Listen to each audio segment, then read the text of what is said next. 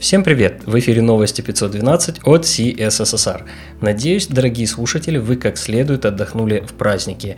В этом выпуске мы с вами постараемся восполнить новогодний пробел. Выпуск получился несколько больше, чем обычно. У микрофона Ислам Виндижев.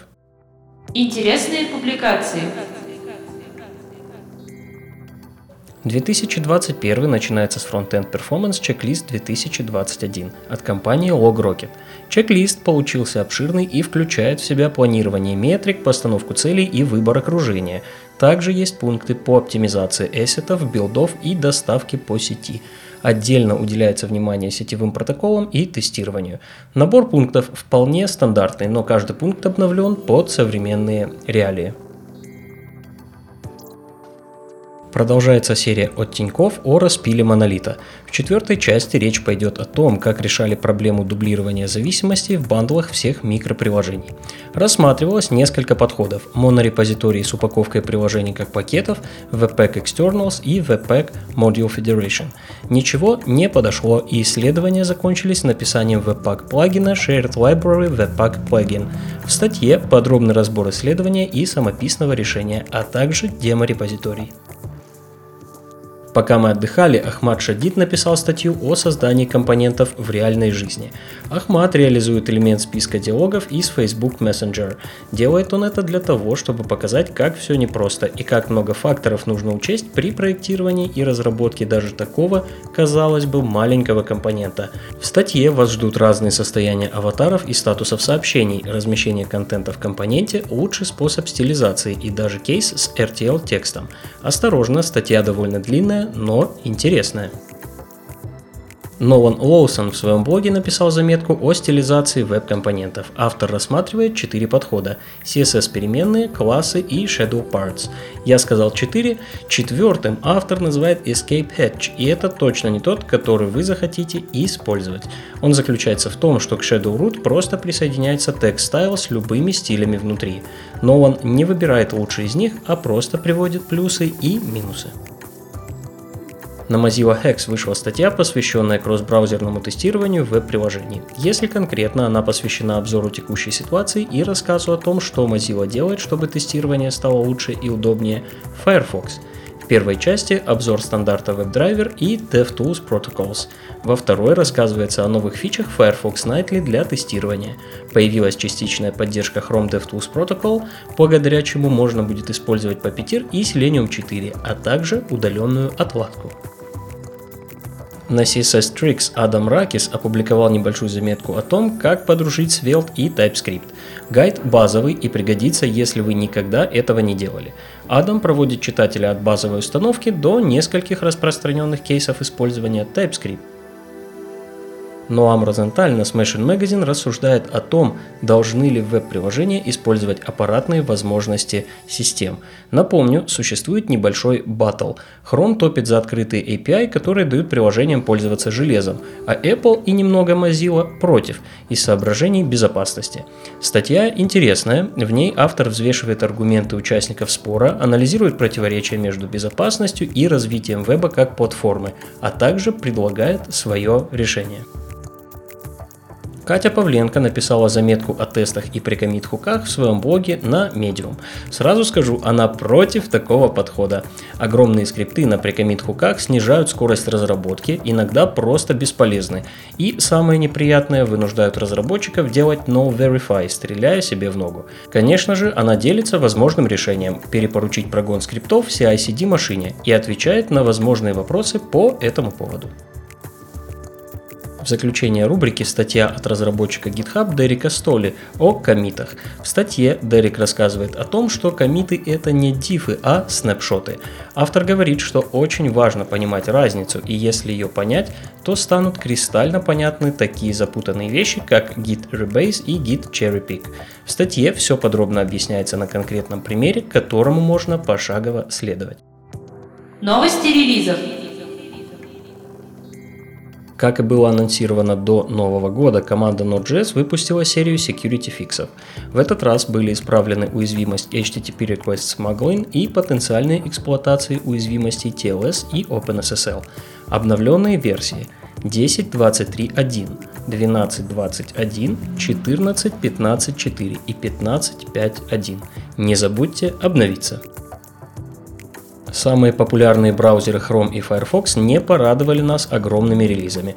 Вышло обновление текущей версии Chrome 87 с устранением 16 уязвимостей. Критических среди них не было.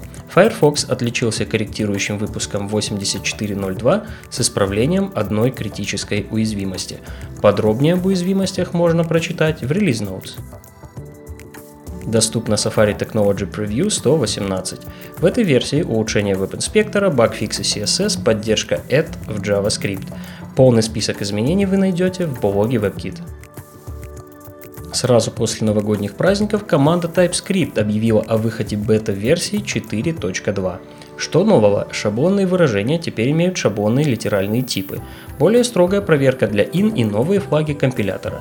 Модификатор Abstract теперь можно применять для объявлений конструкторов. Также представлены Breaking Changes. Это не полный список изменений. Как всегда ждем RC и полноценный релиз. Подробнее о них мы расскажем в следующих выпусках был представлен релиз Wasmer 1.0. Это безопасный и встраиваемый рантайм для WebAssembly. Авторы говорят, что в этом релизе значительно ускорили компиляцию и выполнение кода, проработали обработку ошибок и дебагинг, а также добавили мощный API. Я про этот проект раньше не слышал и не уверен, что успею изучить, но если вы интересуетесь WebAssembly и уже встраиваете в приложение, то вполне можно и попробовать. Также в этом выпуске отмечу релизы Laravel 8.22, Cake PHP 4.2.2 и ESLint 7.17.0. К другим новостям. Помните небольшую заварушку с санкциями в адрес разработчиков из Ирана, Сирии и Крыма со стороны GitHub? Так вот, с легкой руки Нета Фридмана, CEO GitHub, аккаунты иранских разработчиков были разблокированы. Все началось с того, что один из разработчиков немецкой компании воспользовался своим GitHub из Ирана. Из-за этого заблокировали аккаунт всей компании и разработка была парализована на 5 дней. Нет подключился к вопросу, произошли молниеносные переговоры с правительством США и была получена лицензия лицензия на работу сервиса в Иране. Такие дела. Возможно, это простимулирует снятие ограничений и в других регионах мира. Подведены итоги The State of JS 2020. На самом деле без особых сюрпризов. React, Vue и Angular все еще топ-3. Svelte набирает популярность. GraphQL самый популярный для данных. Next.js Express самые крутые бэкэнд фреймворки. Redux продолжает сдавать позиции. Король среди всех конкурентов уже четвертый год подряд TypeScript. Компания Adobe объявила о полном прекращении поддержки Flash Player. Прощай, олимпийский Мишка. Если серьезно, с 31 декабря была официально прекращена поддержка, а с 12 января Flash Player перестал исполнять Flash. Компания также рекомендует пользователям браузеров удалить Flash Player из соображений безопасности. Мы уже говорили в этом выпуске о небольшом релизе ESLint. Это еще не все, их можно и поздравить. Google Chrome по рекомендации Эдди Османи стал золотым спонсором ESLint. Это делает Chrome одним из самых крупных доноров ESLint с ежемесячным взносом 1000 долларов. Напомню, что суммарно ESLint спонсируется ежемесячными пожертвованиями порядка 11 тысяч долларов так называемый русский след в продуктах JetBrains ищет ФБР. Вы могли уже слышать об этом. Речь идет конкретно о CI-CD решении TeamCity. Один из клиентов джетов – компания SolarWinds. Через сетевой софт этой компании был получен незаконный доступ к правительственным и частным сетям. Утверждается, что TeamCity мог быть скомпрометирован и могли быть имплантированы бэкдоры в системы ряда клиентов JetBrains, в том числе и SolarWinds. В JetBrains заявили, что об этом ничего не знают, а правительство США выпустила заявление, в котором утверждает, что, скорее всего, во взломе виноваты российские хакеры. В этом же заявлении нет упоминания JetBrains и никаких заявлений в адрес компании не было. Надеюсь, и не будет, и это не положит начало охоте на ведьм. Сколько анекдотов вы слышали про пару логин-пароль admin-admin? Теперь это быль. В открытый доступ попали исходники мобильного приложения Nissan North America и большое количество других данных. Это произошло потому, что на гид-сервер подразделения компании Nissan можно было попасть по логину и паролю admin. Брешь, естественно, молниеносно закрыли. Конечно же, началось разбирательство и поиск виновных. Все ссылки на инфоповоды и сопутствующие материалы вы найдете в описании выпуска. С вами был Ислам Виндижев. До встречи в следующем выпуске.